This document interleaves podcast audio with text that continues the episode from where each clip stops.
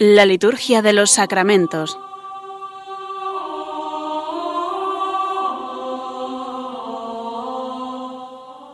Con el Padre Juan Manuel Sierra.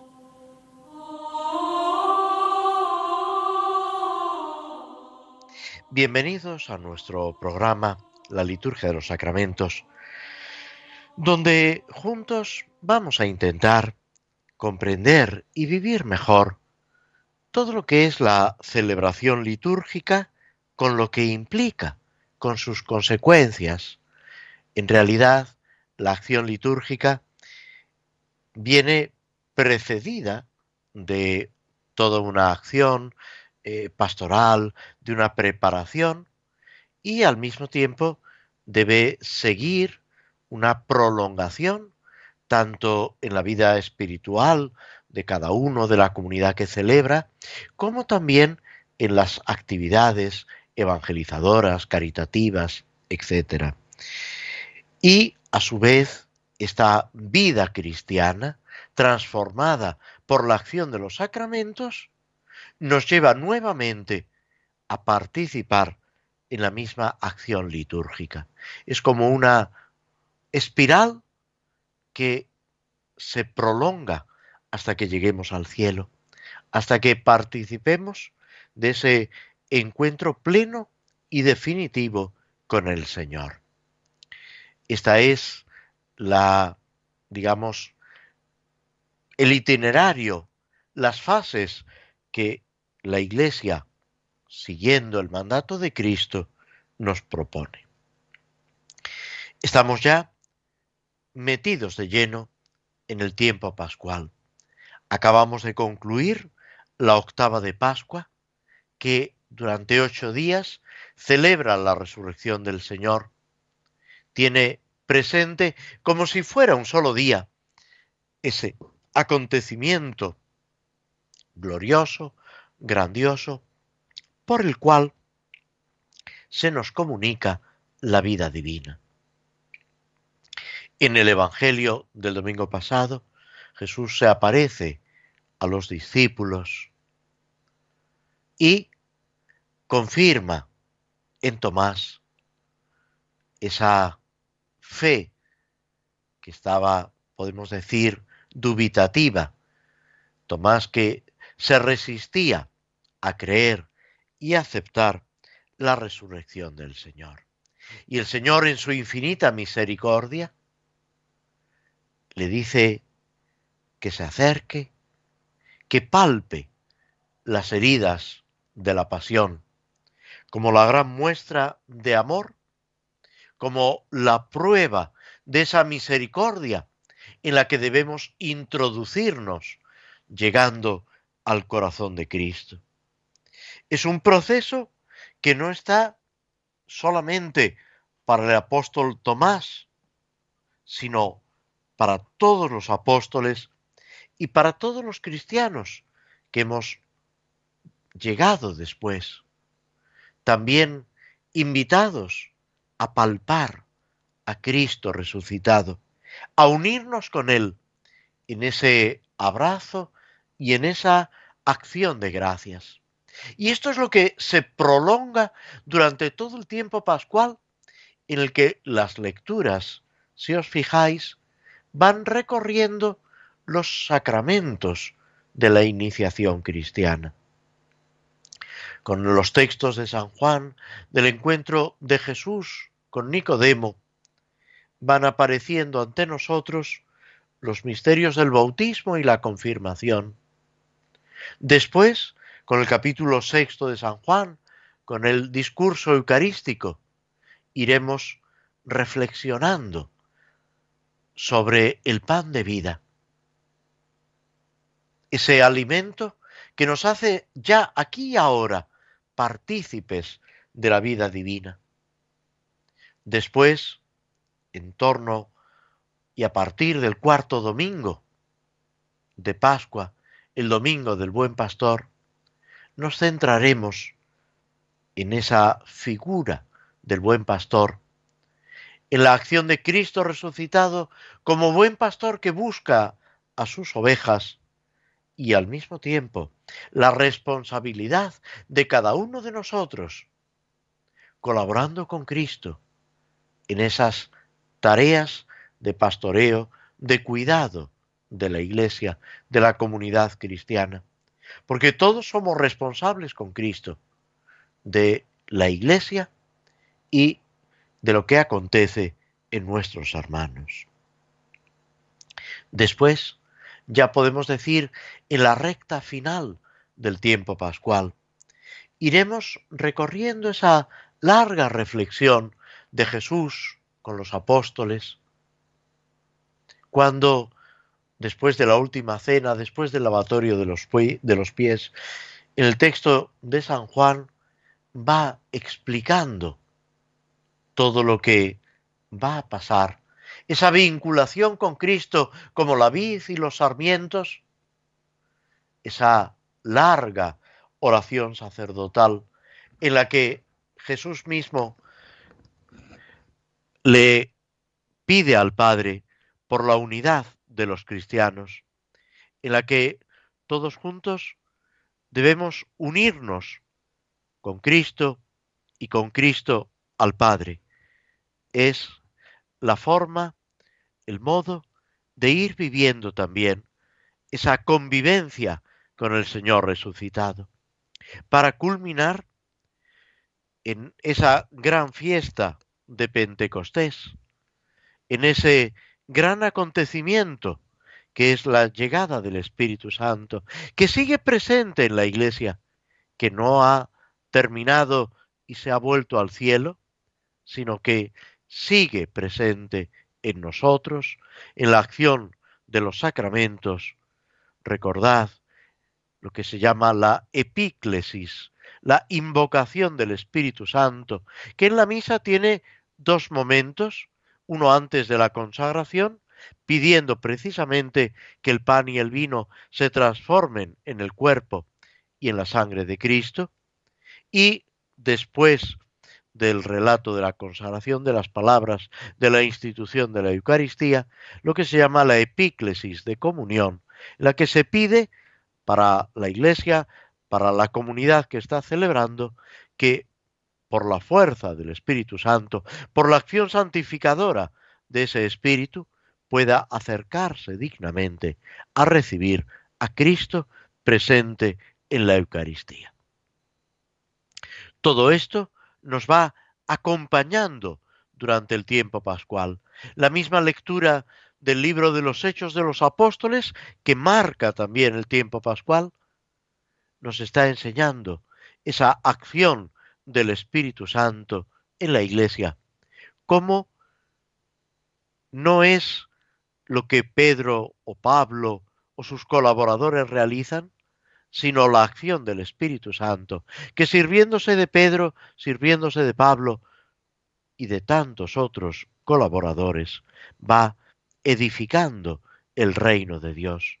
Y nos va, podemos decir, asumiendo en esa acción transformadora y santificadora. Que todo esto nos ayude a vivir, a disfrutar de nuestra propia vocación, cristianos, santos, dirá San Pablo en algunos de sus escritos, en sus cartas, dirigiéndose a los cristianos, santos por vocación, llamados a la santidad. Y eso es lo que se realiza, lo que se verifica en cada uno de nosotros. Hacemos una breve pausa, escuchando un poco de música, antes de proseguir con el comentario a las misas y oraciones por diversas necesidades, como se encuentran en el misal romano de España.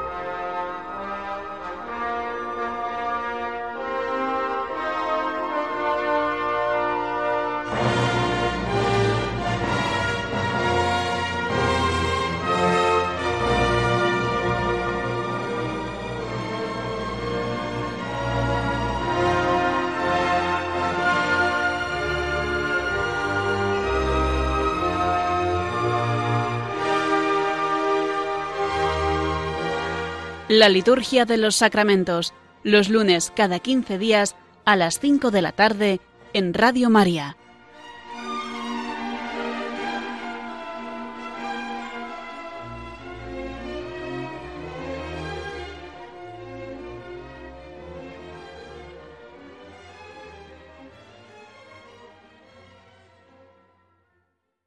Estábamos en el comentario de una reunión espiritual o pastoral, de la misa que el misal ofrece para estas reuniones, pidiendo que la reunión sea fructuosa, que se pueda eh, desarrollar y desenvolver adecuadamente.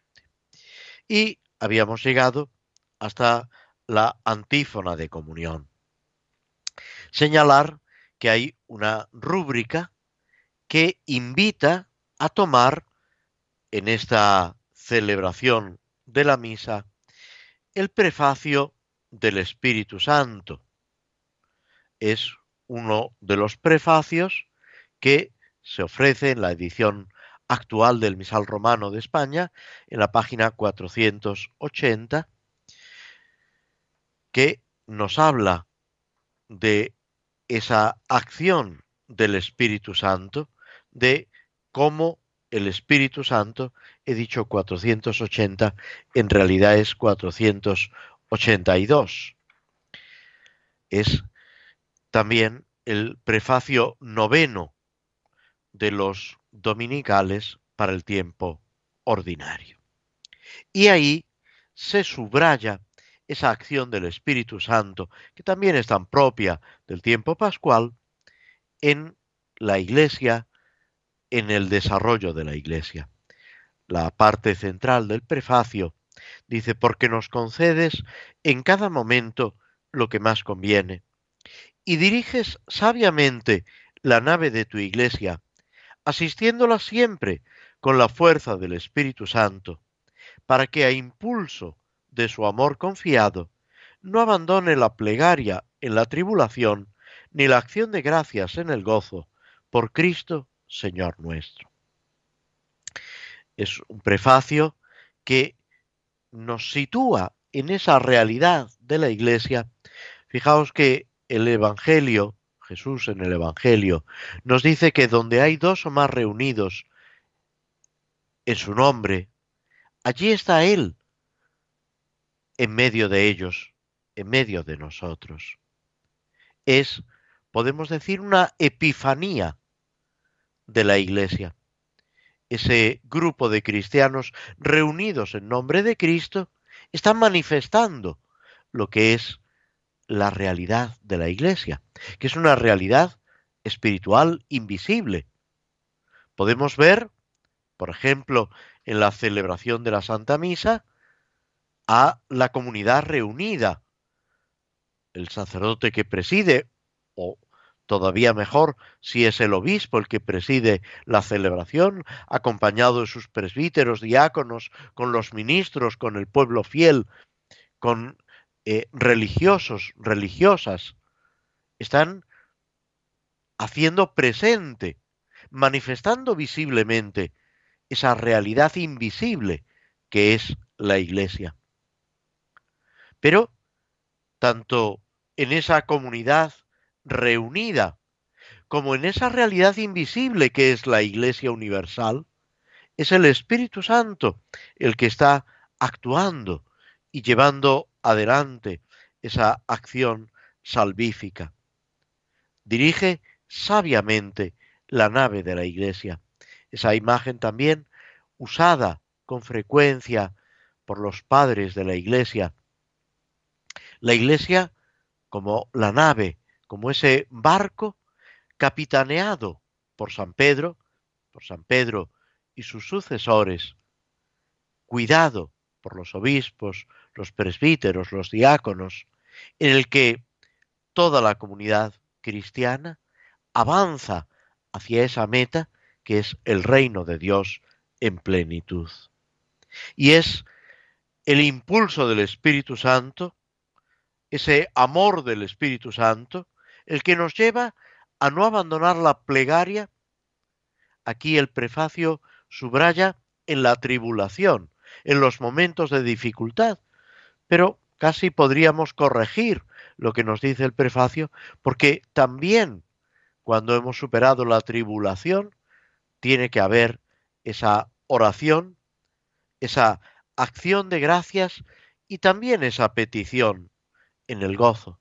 Todo por Cristo, a través de Cristo, que es el que da, digamos, comienzo a la iglesia, el que sostiene y acompaña a la iglesia en todo momento.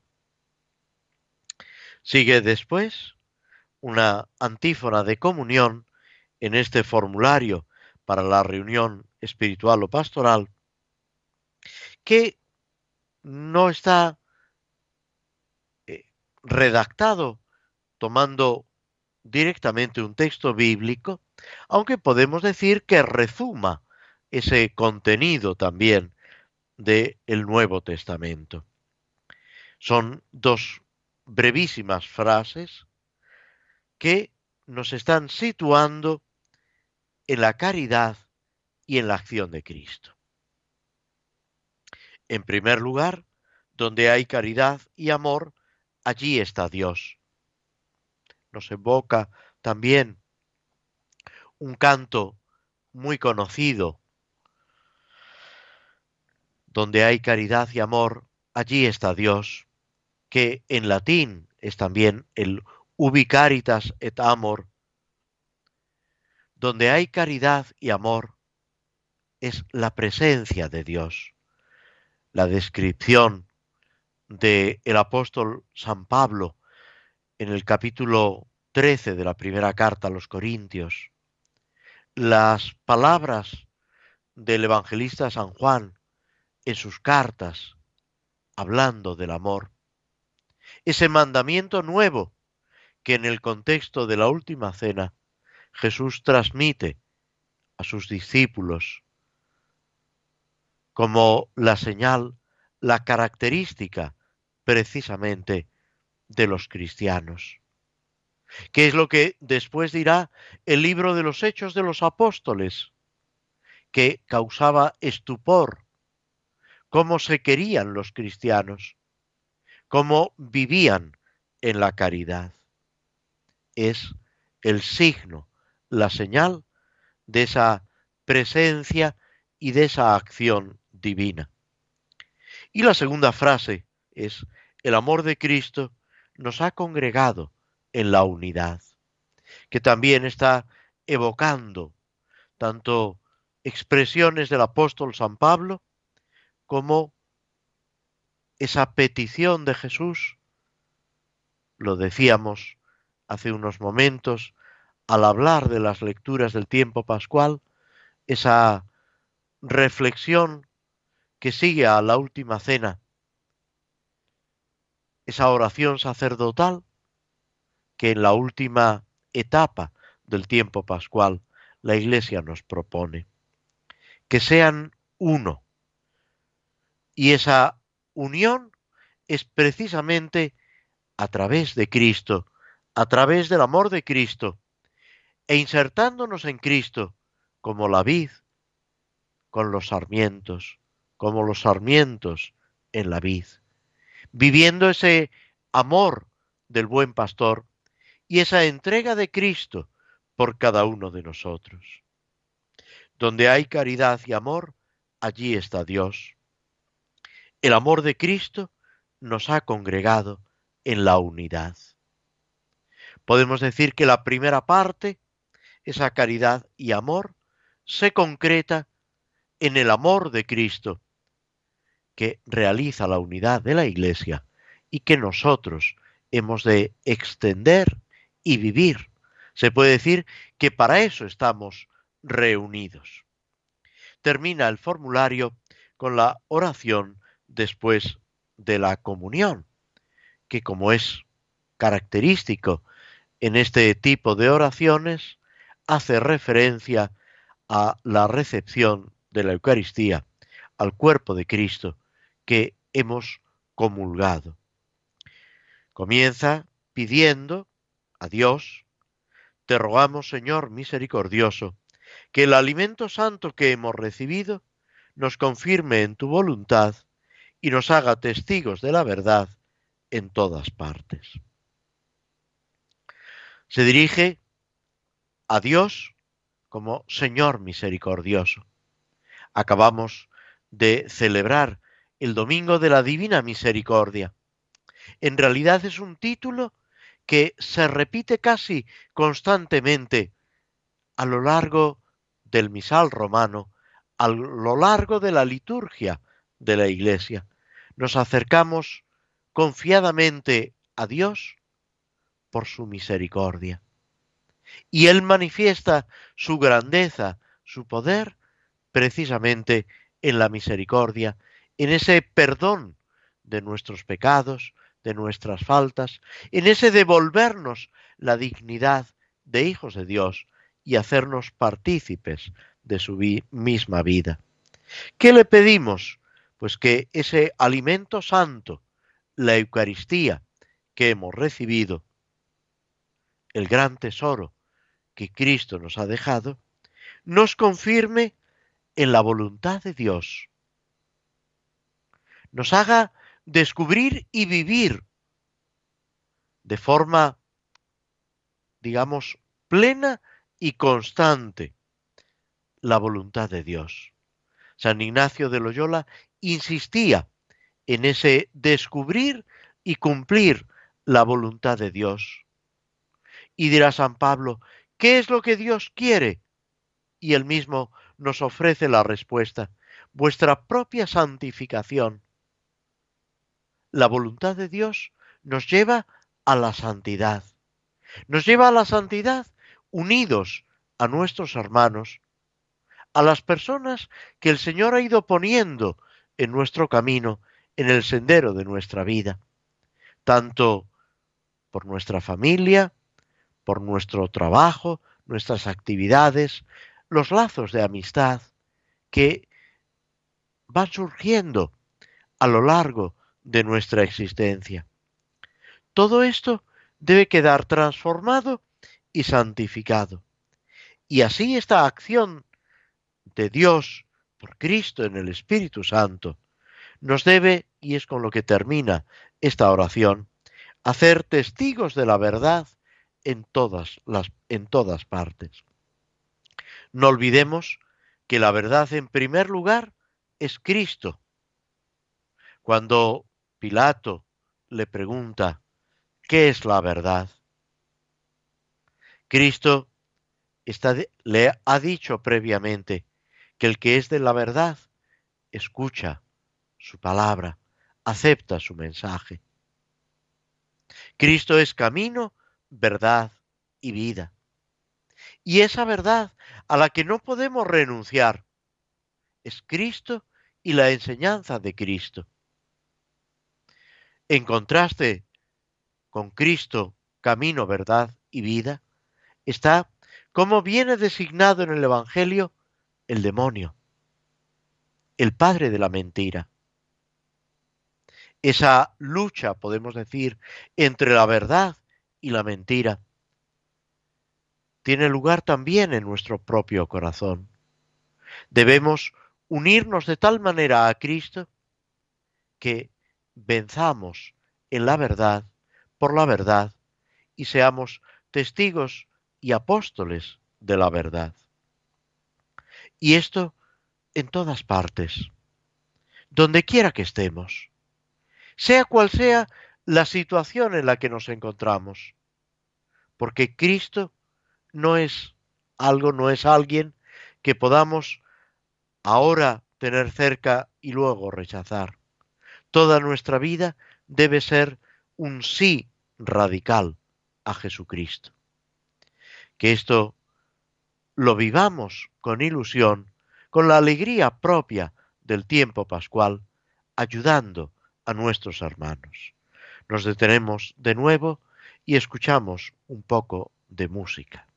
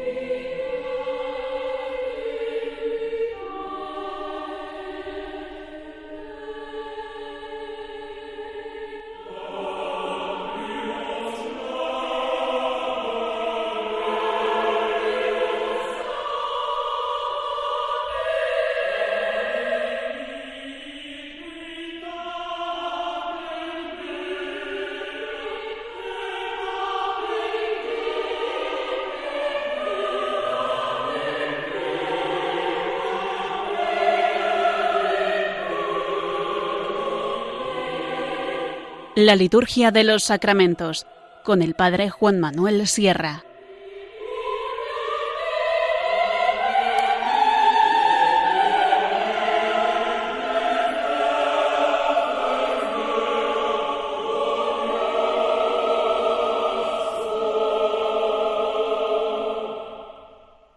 Continuamos con el comentario, con la reflexión sobre el Salmo 50, el llamado Salmo Miserere, que es, como seguramente todos recordáis, un salmo de penitencia, un salmo para pedir perdón a Dios. Puede parecernos que este Salmo 50 no es adecuado para el tiempo de Pascua. Y sin embargo, siempre tenemos que estar pidiéndole al Señor perdón por nuestras faltas, por nuestras dificultades, por aquello que hacemos mal. Se cuenta de un santo benedictino que el domingo de Pascua por la tarde estaba rezando el Via Crucis. Y otro religioso le dijo, pero padre, usted que tanto valora la liturgia, ¿cómo reza el Via Crucis el domingo de Pascua?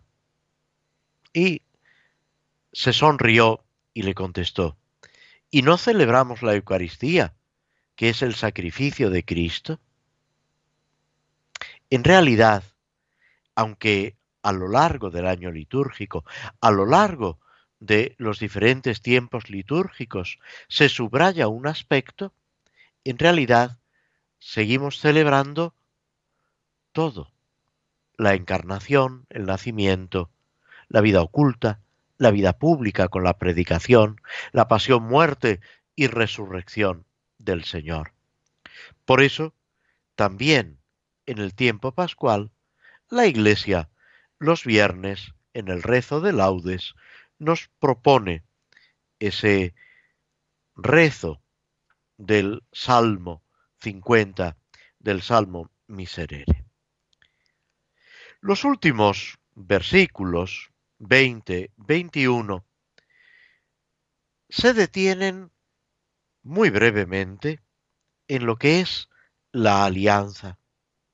Es esa victoria de Dios en nosotros cuando hemos reconocido con humildad nuestros pecados, cuando hemos abierto nuestro corazón al Señor, suplicándole que nos perdone, que nos ayude, que transforme nuestro corazón.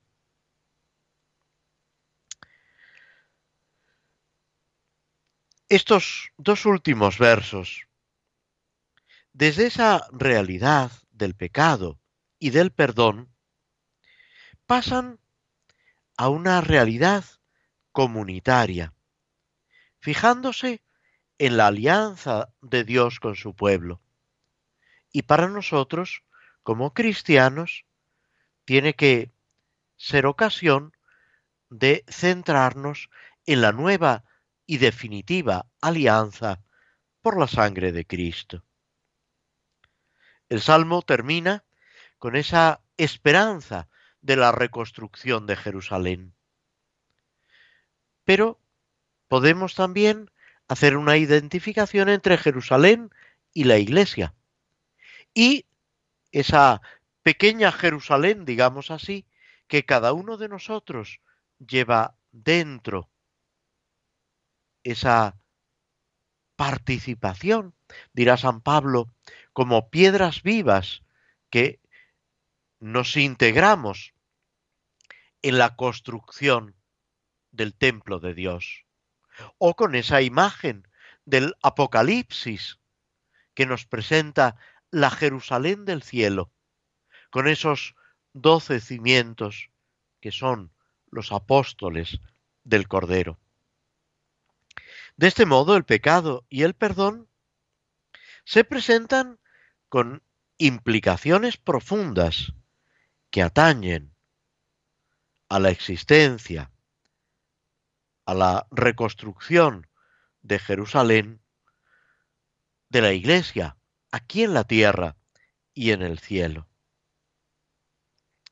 El salmo que comenzaba con la misericordia, la bondad, la compasión, palabras que aparecen en el libro del Éxodo, termina aludiendo a esta misma alianza,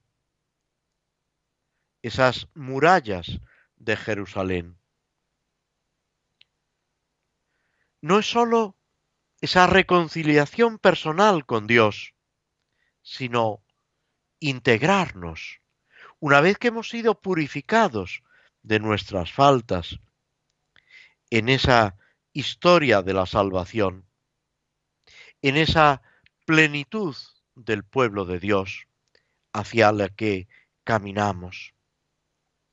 Es palpar esa ternura misericordiosa de Dios a través de la sincera conversión, a través de la penitencia.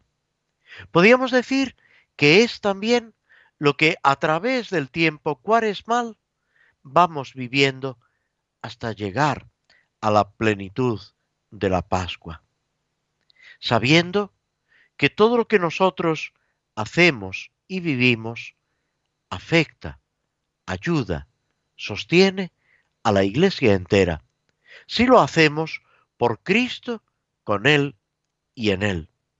Esa es la clave.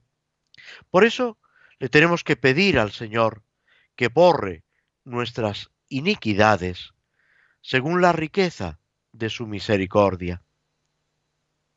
Que no rechace nuestro corazón contrito y humillado, sino que por la fuerza inefable de la Trinidad se manifieste su poder y podamos alegrarnos, robustecidos por el Padre, renovados por el Hijo y protegidos por el Espíritu Santo. De nuevo hacemos una pausa y escuchamos un fragmento de la banda sonora de la película El Señor de los Anillos, antes de pasar a la breve reflexión sobre esta obra de Tolkien que también nos, sumerge en esa lucha entre la luz y las tinieblas, entre el bien y el mal, en la que todos nosotros, de la mano de Cristo, estamos involucrados.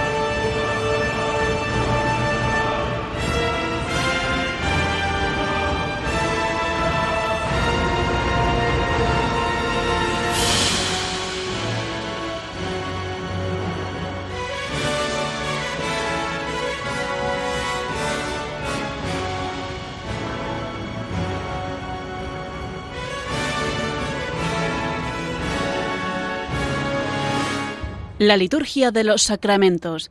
Conoce qué se realiza y por qué de la mano del Padre Juan Manuel Sierra.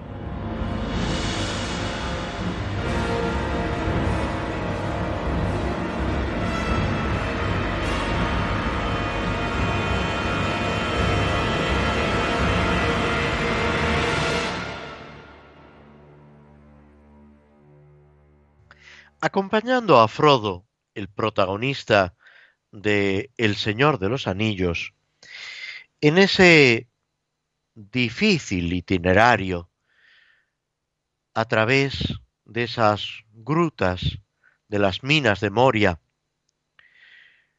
avanzando en la oscuridad, a veces en la confusión de los distintos caminos que se ofrecen, con la gran ayuda de Gandalf, del mago, que con su bastón emite una luz que es una especie de faro en las tinieblas, acompañado por estos amigos, es también una característica del libro que debemos subrayar, esa amistad, esa compañía que ayuda a seguir adelante. No olvidemos que cuando Jesús envía a los discípulos, los manda de dos en dos, y que la Sagrada Escritura repetidas veces invita a no ir solo.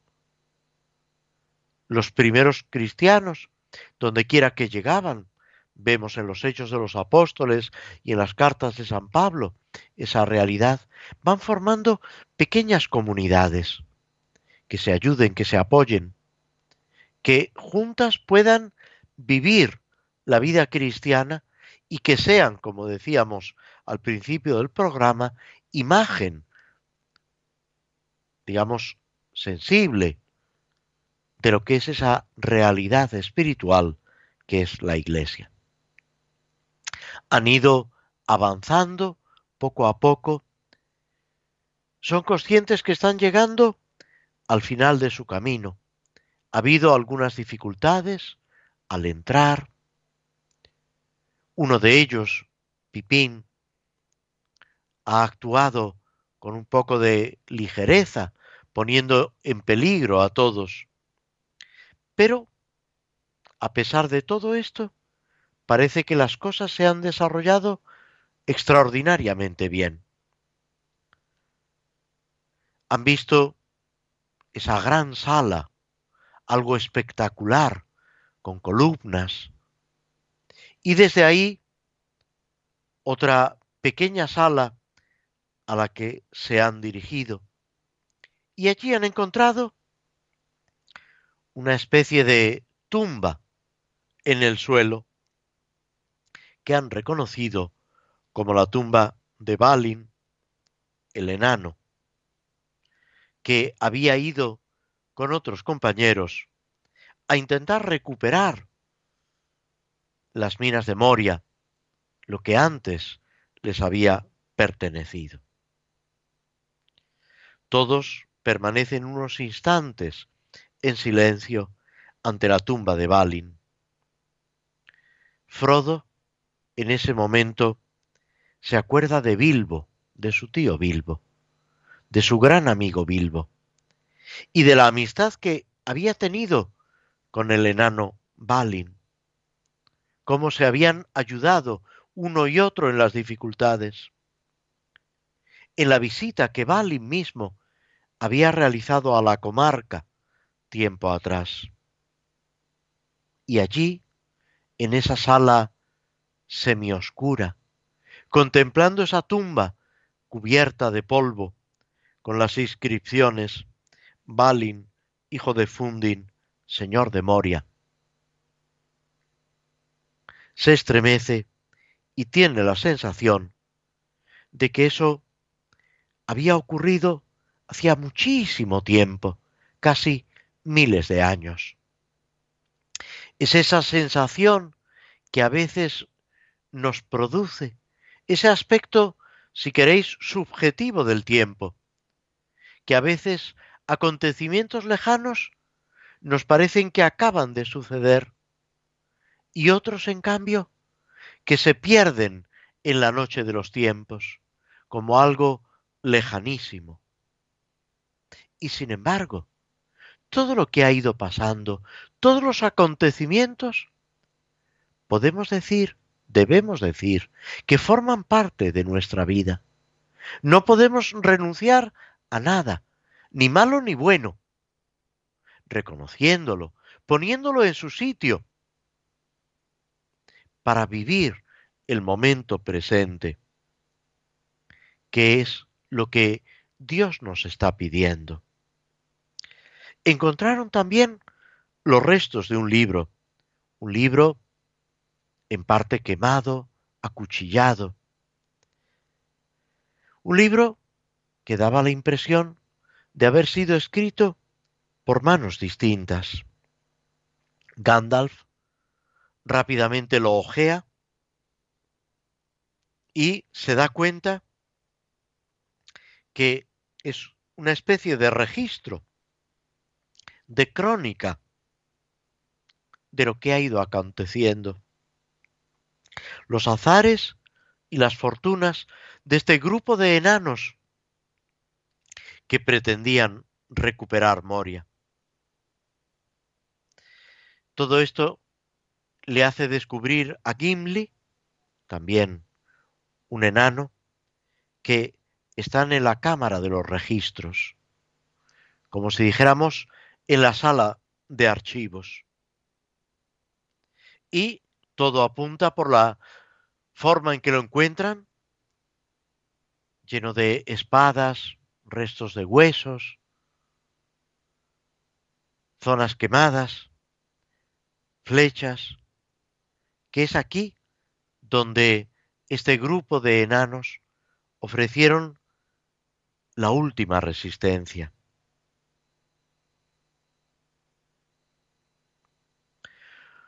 Después de unos instantes, Gandalf les invita a volver sobre sus pasos, a ir a la sala para intentar alcanzar la salida.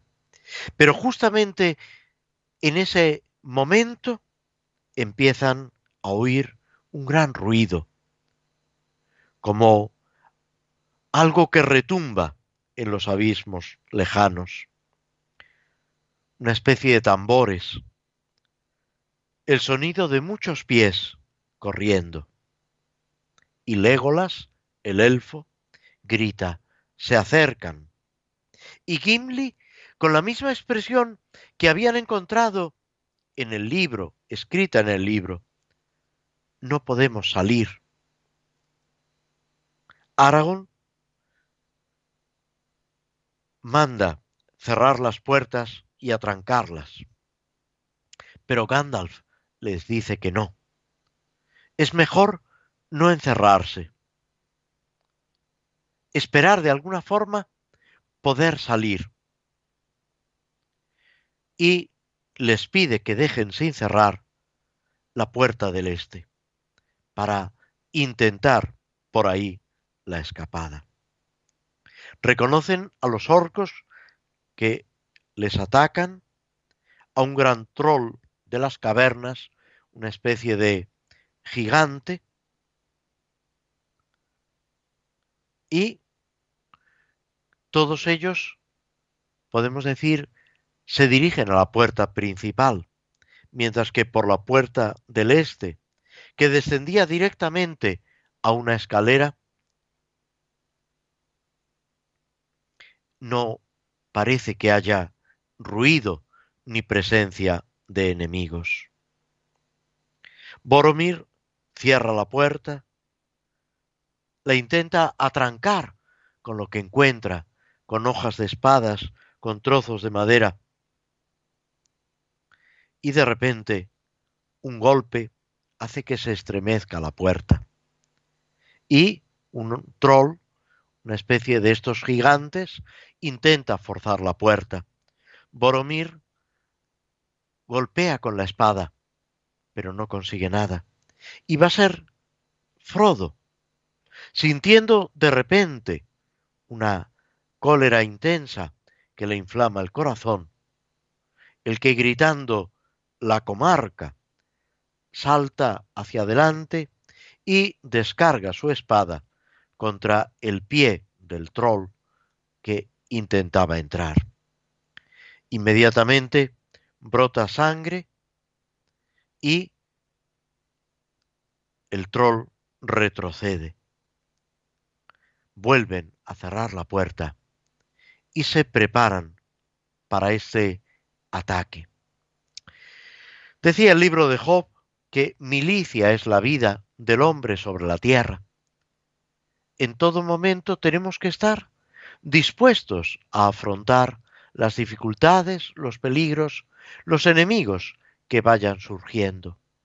Pero todo esto ya en una clave, digamos, evangélica, unidos a Cristo y cumpliendo las palabras del Señor en el Evangelio. El que quiera venir en pos de mí, que se niegue a sí mismo, que cargue con su cruz y me siga.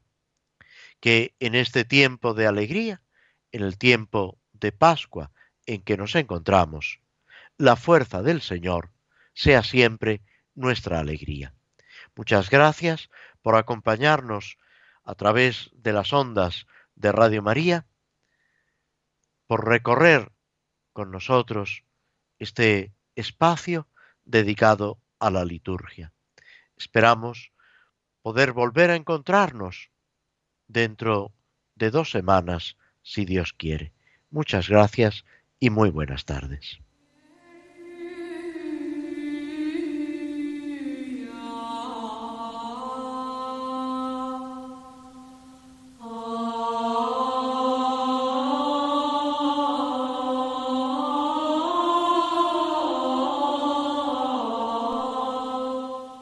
Así concluye en Radio María la Liturgia de los Sacramentos, un espacio dirigido por el Padre Juan Manuel Sierra.